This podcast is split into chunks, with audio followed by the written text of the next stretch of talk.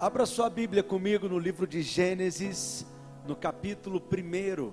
Nós vamos ler juntos do verso 1 ao verso 3. Hoje é o nosso segundo encontro ministrando a série O Dono do Universo. Nós começamos no último domingo a estudar juntos aqui o livro de Gênesis.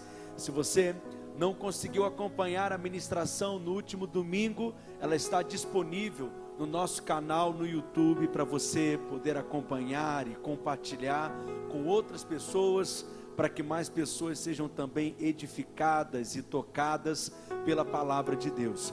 Então, todos os domingos pela manhã, às 10 da manhã, nós estaremos aqui estudando nesse livro tão poderoso, o livro de Gênesis, e você pode acompanhar essa ministração através também do resumo que nós compartilhamos Lá no informe, na nossa recepção, você encontrou um QR Code com esse material disponível, ou agora você pode projetar também a câmera do seu smartphone e vai ter acesso ao esboço daquilo que eu vou estar ensinando e compartilhando nessa manhã, o esboço aqui da minha ministração. Amém? Gênesis capítulo 1, verso 1 ao 3 Vamos ler juntos a palavra de Deus. Depois de ler, pode voltar aqui no QR Code, por gentileza, porque eu acho que algumas pessoas não conseguiram ainda. Mas vamos ler juntos. Diz assim: No princípio criou Deus o céu e a terra. Verso 2: A terra, porém, estava sem forma e vazia. Havia trevas sobre a face do abismo, e o Espírito de Deus pairava por sobre as águas. Verso 3, todos juntos Deus disse: haja luz e houve luz. Pai, nessa manhã, abrimos o nosso coração mais uma vez para sermos ministrados pela tua palavra. Que ela seja liberada com graça, com vida aos nossos corações, que sejamos nutridos, edificados, fortalecidos, enriquecidos pelo Senhor, pela Sua palavra. Nós abrimos o nosso coração para receber do Senhor nessa manhã. Nós queremos nos alimentar do Senhor, da tua palavra que é viva, fiel, verdadeira, poderosa. Nessa manhã nós nos alimentamos do pão do céu e que cada verdade que será ensinada e compartilhada agora nessa manhã, que possa encontrar bons solos e corações receptivos Pai, nós te pedimos, conceda-nos espírito de sabedoria e de revelação. Ilumina os olhos do nosso coração, do nosso entendimento nessa manhã. Em nome de Jesus, diga amém. Glória a Deus. Uma pergunta que as pessoas fazem frequentemente com relação ao livro de Gênesis é se esse livro, primeiro livro da Bíblia, se de fato ele é um relato que aconteceu realmente, é fato aquilo que aconteceu, ou se é uma ficção. Mas veja, se os relatos que nós encontramos aqui em Gênesis, no capítulo 1, por exemplo, 2 e 3, esses três primeiros capítulos que relatam a criação, a queda, a promessa de redenção, se o livro de Gênesis e especialmente esses três capítulos forem uma figura de linguagem, uma metáfora, se de fato o que aconteceu aqui não aconteceu de maneira literal, nós perderíamos algo que é fundamento para a nossa fé cristã e para a verdade do Evangelho. O livro de Gênesis, ele é um livro para nós que é vital, o livro de Gênesis para nós é fundacional. O livro de Gênesis para nós, ele é vital na história do cristianismo, na verdade do evangelho, na mensagem que nós pregamos.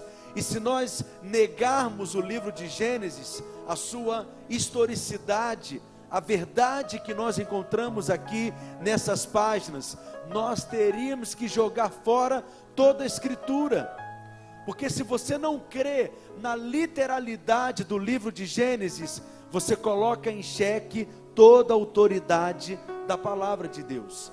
Sem esse livro, primeiro livro da Bíblia, não há como nós explicarmos a existência de Deus.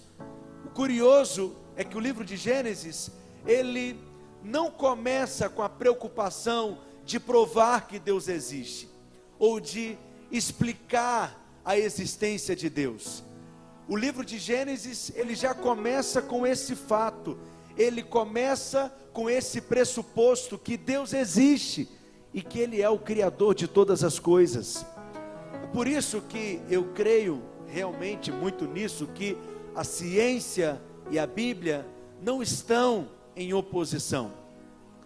A Bíblia corretamente interpretada e a ciência corretamente entendida jamais entrarão em rota de colisão. Por quê, pastor? Porque os dois possuem o mesmo autor. O autor da Bíblia é Deus, e o autor da ciência também é Deus, porque Ele é o Criador de todas as coisas. Mas ter revelação do livro de Gênesis é ter a revelação da grandiosidade de Deus, da majestade de Deus, da soberania de Deus. Aquela folha que você encontra caída ali no quintal da sua casa, tão simples. Quando você olha para uma folha que cai daquela árvore, tão simples aparentemente, acredite, aquela folha ela é mais complexa do que uma metrópole. Se você olhar para a complexidade do ser humano, do organismo do ser humano, 60 bilhões de células no seu corpo. Se você espichar, não é o DNA do seu corpo, você terá mais de 102 trilhões de metros de fita DNA no seu corpo humano. Se você olhar, por exemplo, para os seus olhos, difícil olhar para os olhos, mas se você considerar os seus olhos, cada olho, toda a complexidade da sua visão, você não é fruto do acaso. Deus plantou em você os códigos da vida, a cor da sua pele, a cor dos seus olhos, a textura do seu cabelo, o seu temperamento. Amém? Eu estava falando dos olhos. Em cada olho seu tem mais de dois milhões de fios duplos, encapados. E se não fosse assim, e se não fosse dessa forma, teria um curto-circuito e você ficaria completamente cego e não conseguiria ver e enxergar nada. A criação, ela é extremamente complexa mas na medida que nós avançamos no conhecimento da ciência, nós percebemos também a grandeza do nosso Deus, que é o Criador de todas as coisas, e é por isso que nós temos declarado aqui: Ele é o dono do universo. Por isso que para nós, o livro de Gênesis, ele é o livro mais importante da Bíblia. E ele não é apenas o livro mais importante da Bíblia, ele é o livro mais importante da história, porque aqui em Gênesis nós encontramos as sementes de todas as doutrinas que serão reveladas e desenvolvidas ao longo de toda a palavra de Deus. E aqui em Gênesis capítulo 1, no verso 1 em diante, como lemos, nós aprendemos que Deus, no princípio, ele criou o céu e a terra, porque Ele é o Criador de todas as coisas. Mas se você observar no verso 2, lendo comigo novamente, está escrito: A terra, porém, estava sem forma e vazia, e havia trevas sobre a face do abismo. Deus era o Criador de todas as coisas, e tudo que Deus faz é bom, e tudo que Deus faz manifesta quem ele é. Mas o verso 2 diz que a terra, ela estava sem forma, em vazia, em trevas, como abismo. Por quê? Porque algo aconteceu entre o verso 1 e o verso 2. Porque o verso 2 não descreve a criação de Deus. O verso 2 não descreve como que Deus cria e forma todas as coisas.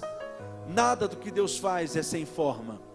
Nada do que Deus faz é vazio. Nada do que Deus faz está em trevas. Então, a maneira de nós lermos esse primeiro capítulo, por exemplo, eu sei que algumas pessoas gostam de discutir é, as eras geológicas, ou gostam de discutir arqueologia ou ciência. Essas coisas elas são importantes, mas aqui para nós no livro de Gênesis, acredite, não é o que nós temos de mais relevante. Por quê? Porque a Bíblia é um livro de vida. E quando nós olhamos para a sua Bíblia, olhe para a sua Bíblia agora. O objetivo de Deus, o propósito de Deus é revelar Cristo. E é revelar Cristo em nós. Tudo o que está na palavra de Deus aponta para isso. Proclama essa verdade. Fala a respeito disso. É a revelação de Cristo em toda a palavra de Deus. Então a palavra de Deus para nós não é um livro de ciência. Não há erros na Bíblia, não é isso que eu estou dizendo. Mas não é a intenção de Deus falar sobre ciência. Não é o propósito de Deus falar sobre esses assuntos. O alvo de Deus no livro de Gênesis, e aqui no capítulo 1 não é diferente, é revelar Cristo. Aqui em Gênesis capítulo 1, Deus está nos revelando um tipo, porque através da maneira como ele criou todas as coisas, nós compreendemos como que ele irá restaurar todas as coisas. Então nós podemos fazer aqui uma analogia, e é isso que a Bíblia está fazendo, daquilo que foi criado por Deus mas daquilo que está sendo restaurado e recriado, assim como nós fomos regenerados pelo Espírito de Deus. Você que está anotando, o primeiro princípio que eu quero destacar com você nessa manhã é que a criação original de Deus, ela foi danificada. E o que causou essa distorção daquilo que Deus criou. Algo que ocorre entre o verso 1 e o verso 2. Eu creio nisso, ensino a respeito disso, mas não creio nisso sozinho. Há muitos teólogos, estudiosos, né, mestres da palavra de Deus que ensinam também dessa forma que entre o verso 1 do capítulo 1 de Gênesis e o verso 2 do capítulo 2 de Gênesis, muitas eras se passaram. E algo ocorreu entre esses dois versículos, que fez com que a terra se encontrasse sem forma, vazia, como um abismo. E foi exatamente a queda de Lúcifer, a queda de Satanás. Eu quero te mostrar quatro razões ou quatro argumentos para isso. Aqui em Gênesis capítulo 1, verso 1 e 2, volta por gentileza. No princípio criou Deus os céus e a terra. A terra, porém, estava sem forma e vazia, e havia trevas sobre a face do abismo. Diga comigo: a terra estava sem forma, vazia, em trevas, como um abismo. Essa não é a descrição da criação de Deus. Essa é a descrição do caos. Mas Deus não cria nada para ser um caos. Em Isaías, no capítulo 45, verso 18, olha o que a palavra de Deus nos ensina. Isaías capítulo 45, versículo 18: Porque assim diz o Senhor que criou os céus, o Deus que formou a terra, que a fez e a estabeleceu, que não a criou para ser um caos, mas para ser habitada. Eu sou o Senhor e não há outro. Deus não fez nada para ser um caos. Mas como confessamos aqui no início da nossa celebração, no Salmo 19 diz que os céus, eles manifestam, eles revelam a glória de Deus. O caos não revela a glória de Deus. É por isso que essa descrição de Gênesis, capítulo 1, no verso 2, de algo caótico, não é a criação original de Deus. Algo ocorreu para deixar a terra nesse estado em que ela se encontra. Em Jó, no capítulo 38, verso 4 e 7, diz assim: Onde estavas tu quando eu lançava os fundamentos da terra? Dize-mo se tens entendido. Quem lhe pôs as medidas, se é que o sabes, ou quem estendeu sobre ela o cordel? Perceba a maneira como Deus criou. Deus ele colocou os fundamentos. Deus ele estabeleceu as medidas. Deus ele passou a fita métrica. E veja o que diz mais o texto: sobre que estão fundadas as suas bases, ou quem lhe assentou a pedra angular. Isso tudo aqui é a descrição de alguém que entende de engenharia, que entende de construção. Vocês entendem o que eu estou dizendo? Ou seja, é muito importante que você tenha essa clareza e essa compreensão que Deus não criou nada para ser um caos, mas tudo o que Ele criou, criou dentro da sua vontade e do seu propósito. E o verso 7 diz: Quando as estrelas da alva juntas alegremente cantavam e rejubilavam todos os filhos de Deus. Aqui é uma referência aos anjos. Esses filhos de Deus aqui, que o texto se refere de Jó, se refere aos anjos. Então, esse é um primeiro argumento que eu poderia compartilhar com você a respeito da terra sendo descrita como algo que está em caos. Diga para o seu vizinho: Deus não criou nada para ser um caos. O segundo argumento é que o caos é resultado da manifestação do juízo de Deus. Todas as vezes na Bíblia que lemos essas duas palavras juntas, sem forma e vazio, quando elas estão juntas, elas estão falando a respeito da manifestação do juízo de Deus, do julgamento de Deus.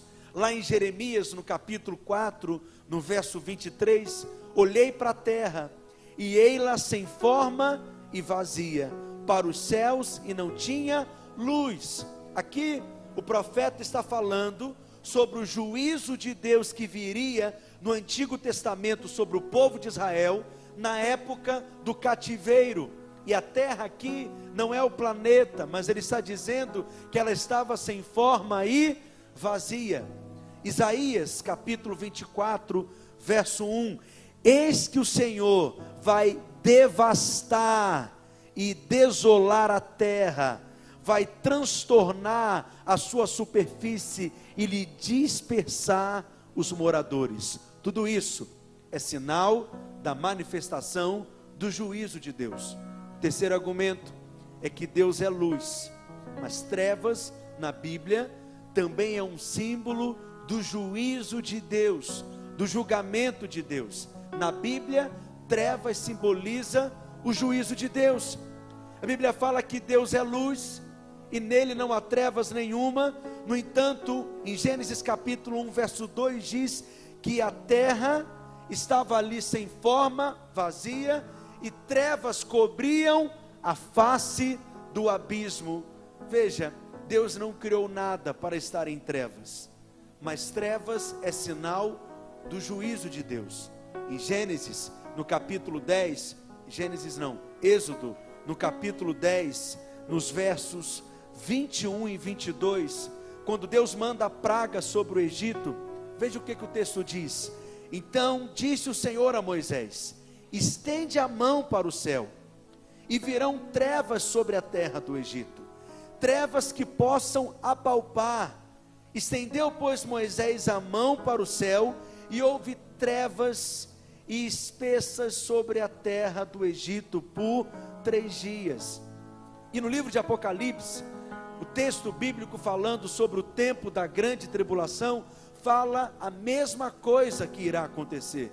Apocalipse capítulo 16, verso 10. derramou o quinto a sua taça sobre o trono da besta, cujo reino se tornou em trevas, porque trevas é tempo do juízo de Deus, é manifestação do julgamento de Deus. Então, de alguma maneira, a terra está em trevas, em Gênesis capítulo 1, verso 2, e não porque Deus criou a terra em trevas, mas é porque é uma consequência do seu julgamento. O quarto argumento: tudo o que criamos expressa quem nós somos, é uma extensão de nós mesmos, é uma manifestação de quem nós somos, e certamente caos e trevas não fazem parte da natureza de Deus. A palavra usada aqui no texto, voltando no verso 2, diz que a terra estava sem forma e vazia. Mas a palavra usada aqui é que a terra tornou-se sem forma e vazia. Lá em Gênesis, no capítulo 19, no verso 26, é um exemplo disso. O texto diz em Gênesis 19, verso 26, que a mulher de Ló, quem lembra da mulher de Ló? Ela tornou-se como uma estátua de sal.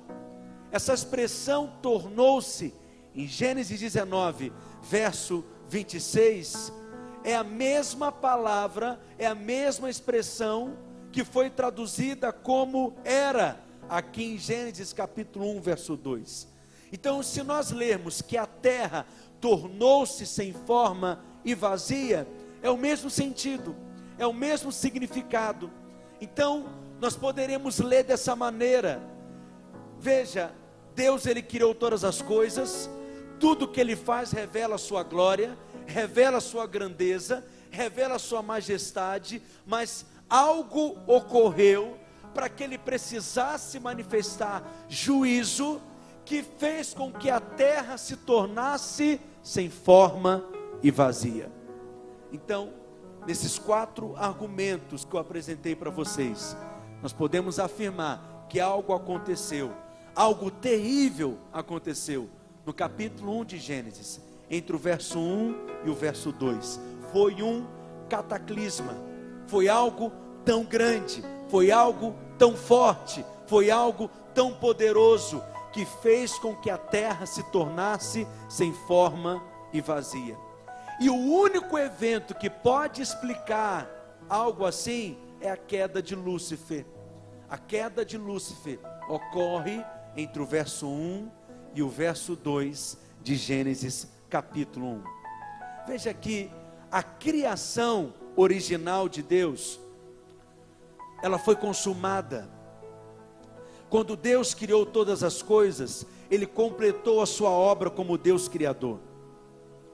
Então, o que nós temos, a partir do verso 3 do livro de Gênesis, é uma restauração, é uma recriação daquilo que Deus já havia feito, daquilo que Deus já havia criado. Quem está compreendendo?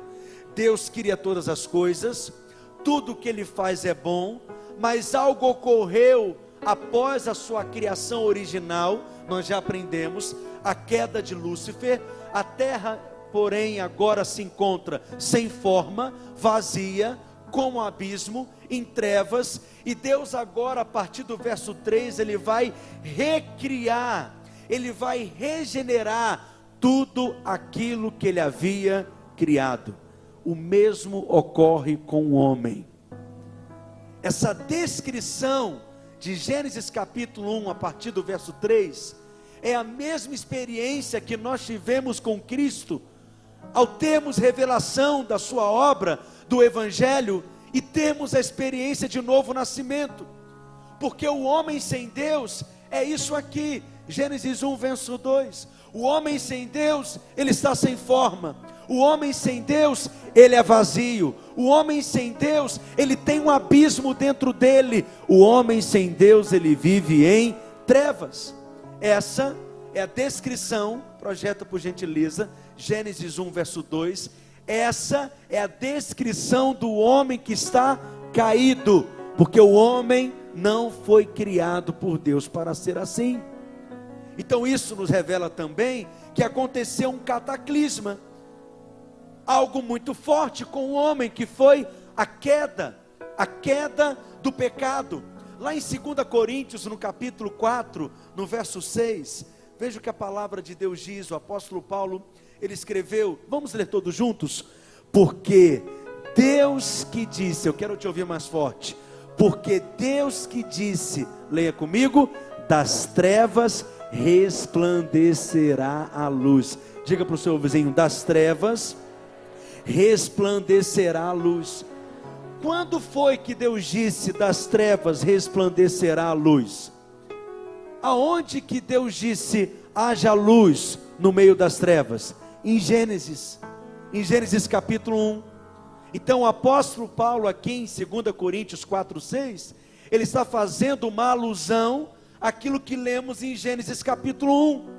O texto continua: Ele mesmo resplandeceu em nosso coração para a iluminação do conhecimento da glória de Deus na face de Cristo. O que é que Paulo está dizendo aqui?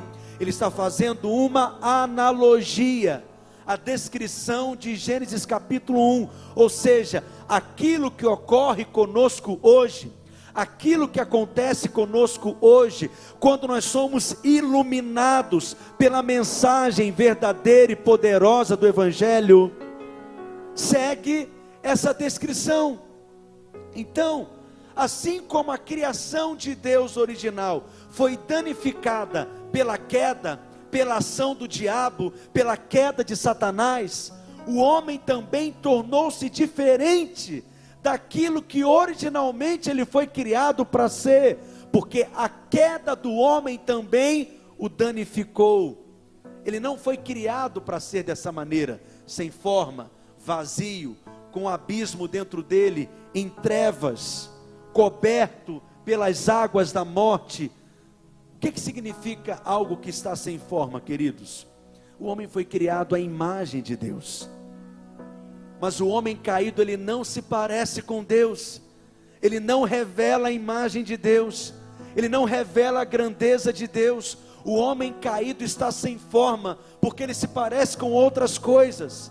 Vazio é a descrição daquilo que o homem sente dentro dele. Todo homem sente e percebe um vazio dentro de si antes de ter revelação de Cristo.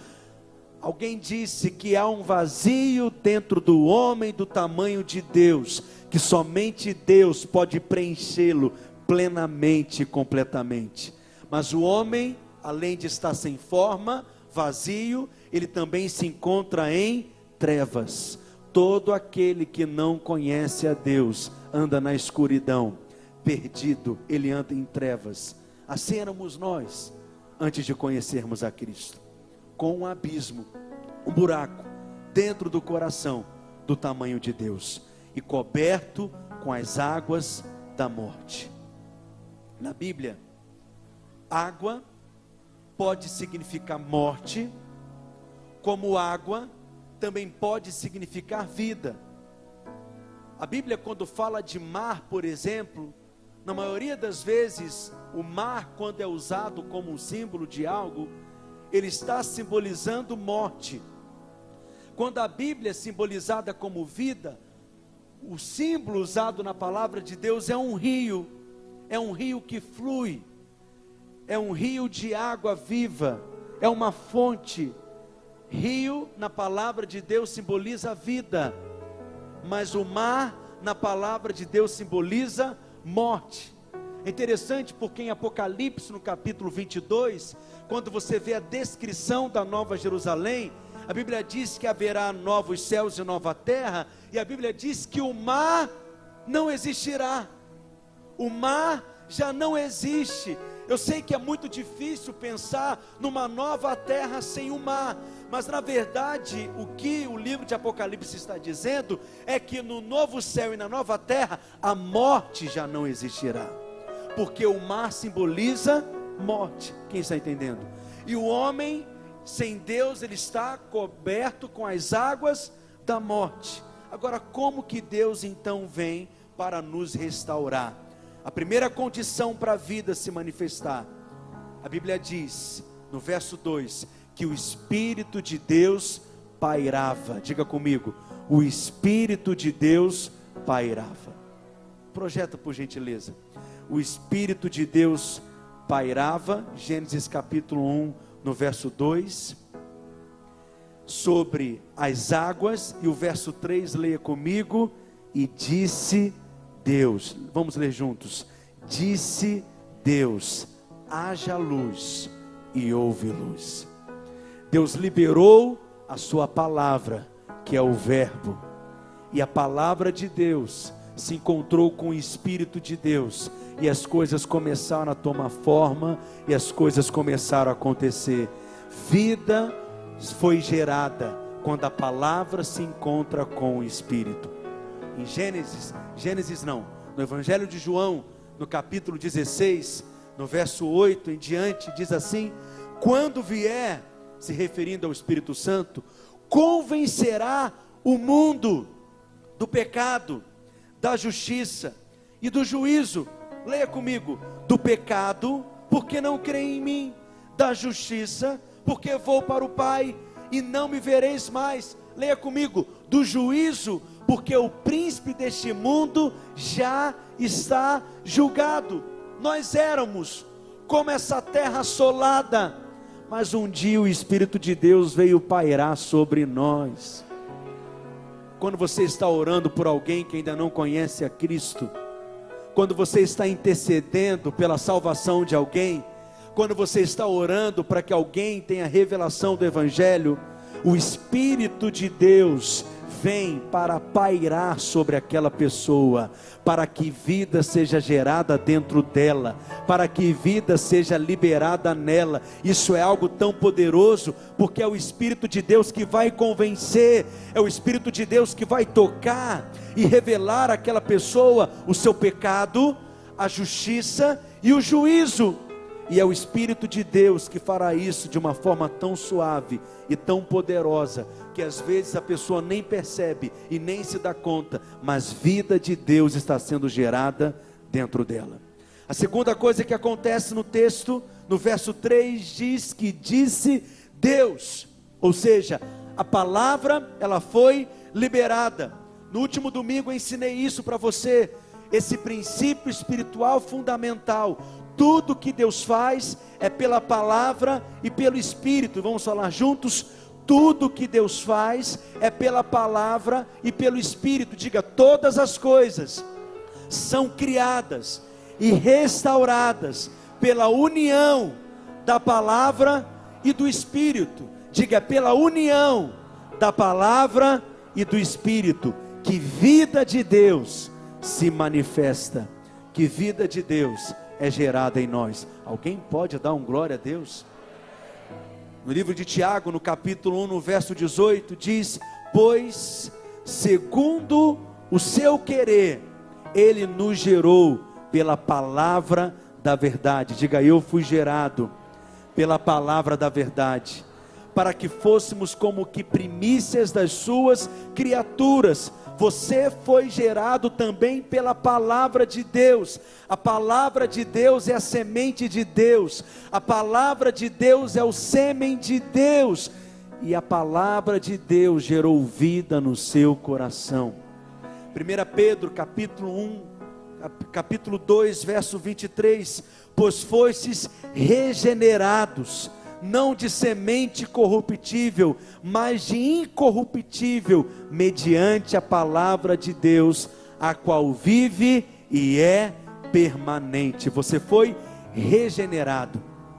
Essa expressão significa que você foi gerado de novo. Gens gerados de novo. Quando isso aconteceu? Quando você recebeu a semente incorruptível da palavra de Deus. João capítulo 5, verso 24. Leia comigo. Em verdade, em verdade vos digo: quem ouve a minha palavra e crê que e crê naquele que me enviou, tem a vida eterna.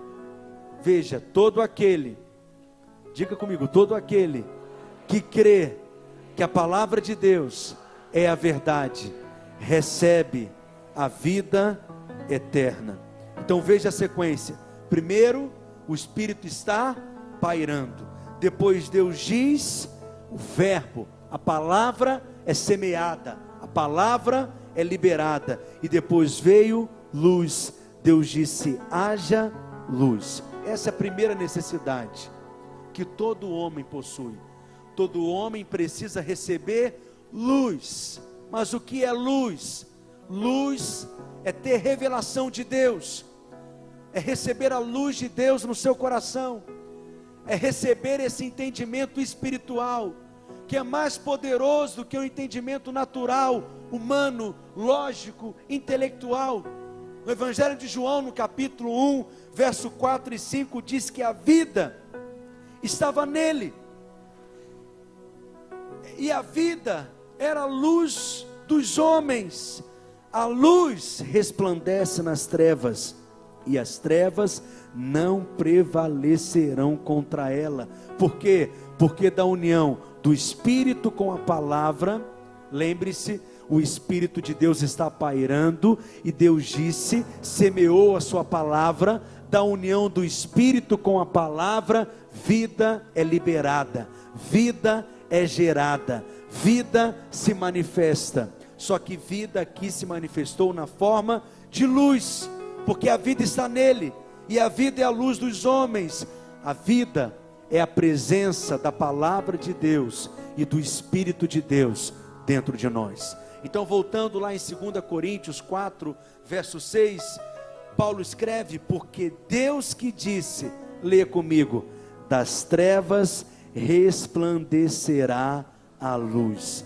Ela resplandeceu em nós para trazer iluminação e revelação de quem Cristo é. Cristo em nós, Cristo agindo em você, Cristo operando em você, Cristo trabalhando em você.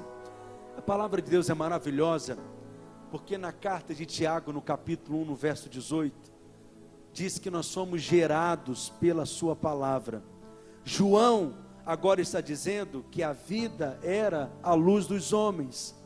Então veja, você tem o Espírito, depois Deus te deu a Sua palavra, semeou a palavra dele em você, e daí vem a luz que resplandece nas trevas, e as trevas não podem prevalecer contra a luz da vida de Deus e da presença de Deus dentro de você. Então, essa seria a descrição da experiência de conversão, de novo nascimento, que é uma experiência de luz, que é uma experiência de entendimento, que é uma experiência de revelação. Quantas escamas são arrancadas dos nossos olhos, quando o véu é removido diante de nós, quando as trevas são arrancadas e nós passamos a dar uma resposta de fé a Deus. Isso acontece quando a luz de Deus resplandece no seu coração. Então, essas são as três coisas, que são as três condições para que uma nova criação aconteça, para que o novo nascimento aconteça Diga comigo: o Espírito pairando, a palavra liberada e luz de Deus resplandecendo no coração. Diga para o seu vizinho: foi isso que fez de você ser uma nova criação. Só que a obra de Deus em nós não para aqui. O verso 4 e 5 do livro de Gênesis, no capítulo 1, diz que houve separação entre luz e trevas. Vamos ler juntos? E viu Deus que a luz era boa, e fez separação entre luz e trevas. Continue. Chamou Deus a luz dia, e as trevas noite. Houve tarde e manhã, o primeiro dia. Essa é a primeira experiência que todos nós precisamos ter depois de convertidos. Essa é a primeira experiência que nós temos que vivenciar após o novo nascimento, é o discernimento daquilo que é luz e daquilo que é trevas, é a separação daquilo que é luz, daquilo que é trevas, ou seja, nós precisamos, em outras palavras, discernir aquilo que é de Deus e aquilo que não é de Deus. aquilo que é de Deus e aquilo que é do diabo, aquilo que é da luz e aquilo que é das trevas. Então, a primeira coisa que o novo convertido precisa entender é que ele precisa discernir entre luz e trevas. Ele precisa separar aquilo que é de Deus e aquilo que não é de Deus. 2 Coríntios, capítulo 6, verso 14 está escrito: "Que comunhão tem a luz com as trevas?" No finalzinho do versículo. Como que nós podemos misturar luz com trevas?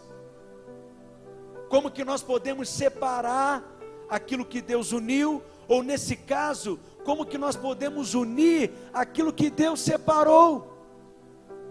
Deus separou a luz das trevas. Então não tente misturar aquilo que já foi separado por Deus, assim como também não tente separar aquilo que Deus já uniu. Mas separação aqui, no verso 4 e 5 de Gênesis 1, em outras palavras, é o que nós chamamos de santificação. A primeira experiência que um novo convertido precisa ter após nascer de novo é separar luz e trevas, é discernir o que é de Deus e o que não é de Deus, ou seja, ele precisa ter uma experiência de santificação. O que é isso, pastor? É perceber é identificar, é discernir aquilo que é de Deus e aquilo que não é de Deus. Esse filme é de Deus, essa piada não é de Deus, essa música não é apropriada para eu ouvir, esse livro é apropriado para que eu leia. Esse discernimento espiritual é uma experiência.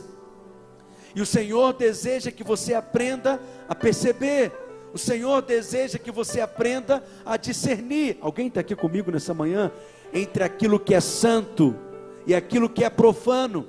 Em Levítico, no capítulo 10, no verso 10, a Bíblia diz: Para fazerdes diferença entre o santo e o profano, entre o imundo e o puro. Essa é a vontade de Deus, que haja essa separação Separação é santificação.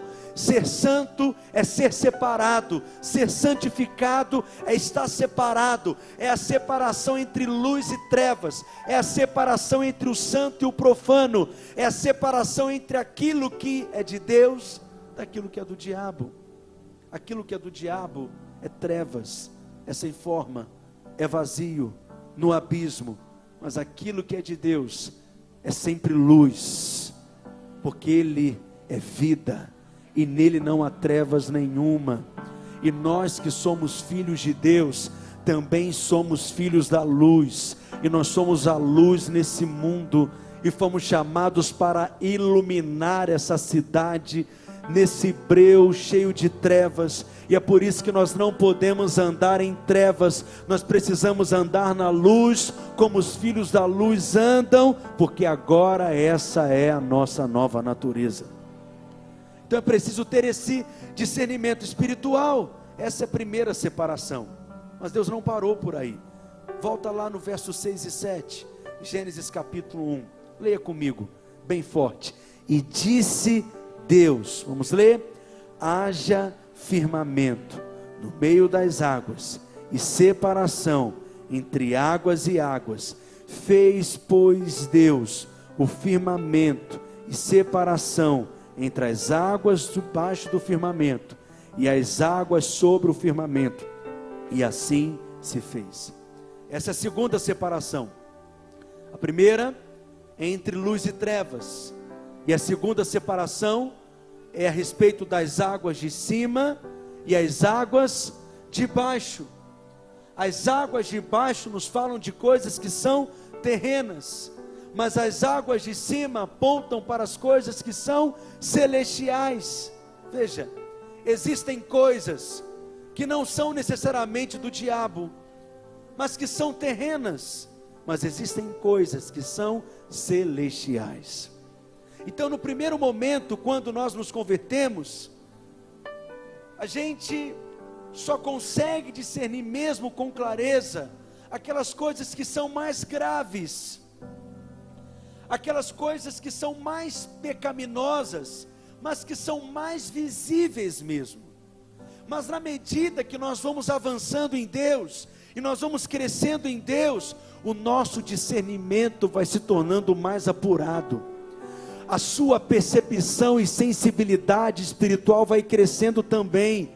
E começamos a perceber que existem certas coisas que não são pecaminosas, mas que não são apropriadas para nós, porque são coisas daqui de baixo, são coisas rasteiras, não são celestiais. E nós somos seres celestiais são coisas meramente naturais, são coisas meramente terrenas e não celestiais. É por isso que Paulo nos exorta a nós pensarmos somente nas coisas do céu. Colossenses capítulo 3, verso 1 ao 3, vamos ler juntos. Portanto, se fostes ressuscitados juntamente com Cristo, leia Buscai as coisas lá do alto, onde Cristo vive, assentado à direita de Deus. Verso 2: Pensai nas coisas lá do alto, não nas que são daqui da terra. Versículo 3: Porque morreste e a vossa vida está oculta juntamente com Cristo em Deus. Diga aleluia. Então, depois que nós somos salvos, depois que nós nascemos de novo, depois que nós nos convertemos, nós avançamos e no Senhor nós experimentamos separação entre luz e trevas, mas experimentamos separação também daquilo que é natural, daquilo que é espiritual, daquilo que é terreno, daquilo que é celestial. Diga, eu sou separado. Amém, meus irmãos? É a separação daquilo que é da alma, daquilo que é do espírito. É uma separação mais sutil ainda, porque às vezes nós não percebemos o quanto que nós somos almáticos, o quanto que nós somos conduzidos e guiados pelos nossos sentimentos e emoções. Mas na medida que nós crescemos em maturidade espiritual e percebemos a direção do Espírito, esse discernimento se torna mais claro, perceptível dentro de nós. Hebreus capítulo 4, verso 12, o autor de Hebreus escreve: Porque a palavra de Deus é viva e eficaz e mais cortante do que qualquer espada de dois gumes, e penetra até o ponto de dividir o que? Leia comigo: alma e espírito. O que é da alma e o que é do espírito o que é uma direção do Espírito de Deus no seu espírito, e aquilo que é um sentimento ou fruto de uma emoção, aquilo que é natural, daquilo que é espiritual, daquilo que é terreno, daquilo que é celestial. Diga comigo, a palavra de Deus, ela é poderosa e ela é eficaz. Diga, e ela é mais cortante do que qualquer espada Diga, e ela tem poder para penetrar e dividir e diferenciar alma e espírito. A terceira separação, verso 9, Gênesis capítulo 1. Leia comigo. Disse também Deus: Ajuntem-se as águas debaixo dos céus, num só lugar, e apareça a porção seca e assim se fez. Deus faz agora uma separação entre terra e água. Eu falei para você que em alguns momentos na palavra de Deus a água simboliza morte, mas em contraste a terra simboliza vida, porque a terra é um lugar de frutificação. A terra é um lugar onde as coisas florescem, a terra é um lugar cheio de fruto, cheio de vida. Então agora Deus separa a terra do mar. Ou seja, você tem que ser livre do pecado. Quantos são livres do pecado aqui? Somos livres da escravidão do pecado. Alguém pode dar um glória a Deus? Mas também temos que ser livres daquilo que é terreno, daquilo que é mundano, mas ainda assim nós não podemos ser alguém sem vida. Como que eu posso explicar isso para você? É porque é possível alguém viver uma vida íntegra. É possível alguém viver uma vida santa. É possível que você seja alguém que saiba discernir o que é santo daquilo que é profano, daquilo que é de luz e daquilo que está em trevas, daquilo que é de Deus e daquilo que não é de Deus. É possível que você é alguém que saiba discernir aquilo que é natural daquilo que é espiritual, mas ainda assim é possível que você seja alguém que não tenha vida, que não manifeste vida, que não compartilha vida. Você não libera vida em você. Você não percebe um fluir do Espírito e um liberar da vida do Espírito em você. Não há vida fluindo de você quando você abre a boca e fala algo não há esse enchimento do Espírito, não há esse transbordar do Espírito.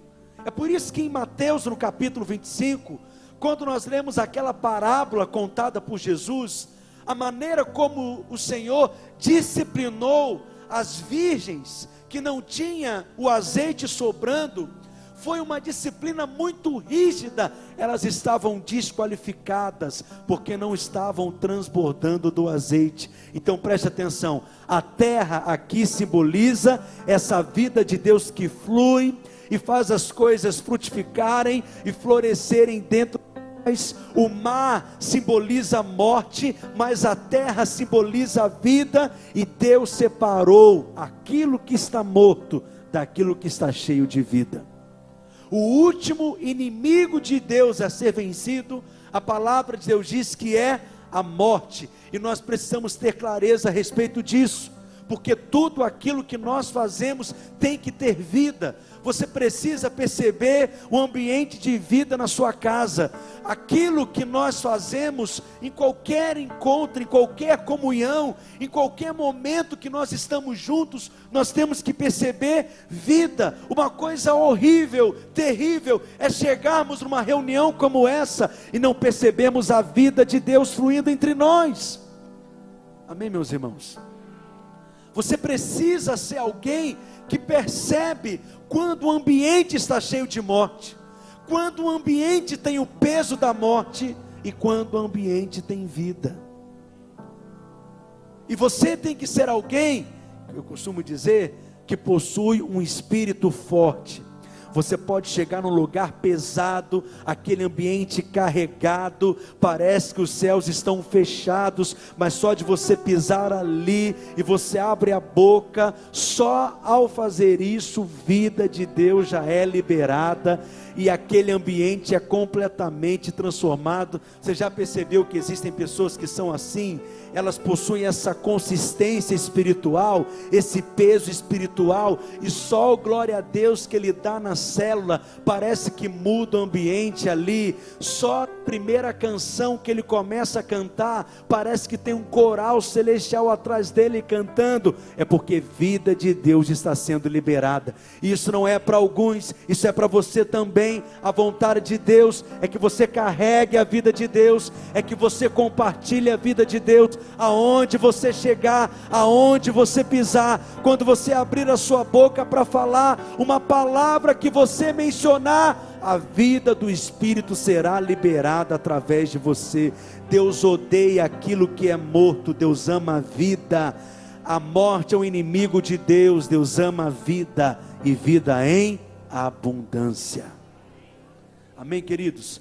Agora nós veremos os diferentes estágios da vida se manifestando, porque existem diferentes níveis de vida, existem níveis de vida inferiores e existem níveis superiores de vida, existe um crescimento de vida. Quando nós convertemos e nascemos de novo, nós recebemos vida. Só que essa vida inicialmente ela é muito rudimentar, mas ela vai crescer. Eu disse que ela vai crescer. A vida dos vegetais, por exemplo, que é a primeira vida que foi criada ali no relato da criação, é uma vida rudimentar, mas é vida. mas é preciso caminhar nesse crescimento de vida até chegar na manifestação de Adão. Lembra que eu te falei no último domingo que Adão, no livro de Gênesis, é um tipo de Cristo, e nós precisamos alcançar essa vida em plenitude, até chegarmos na estatura de varão perfeito, é o que está escrito lá em Efésios, no capítulo 4, no verso 13, projeta, até que todos cheguemos à unidade da fé e do pleno conhecimento do Filho de Deus, a perfeita varonilidade, à medida da estatura da plenitude de Cristo, aleluia. Então, se você observar a sequência da criação, nós vamos perceber um crescimento gradual de vida. Quando você foi salvo, você recebeu uma vida. Mas a vida dentro de você até então era muito inicial.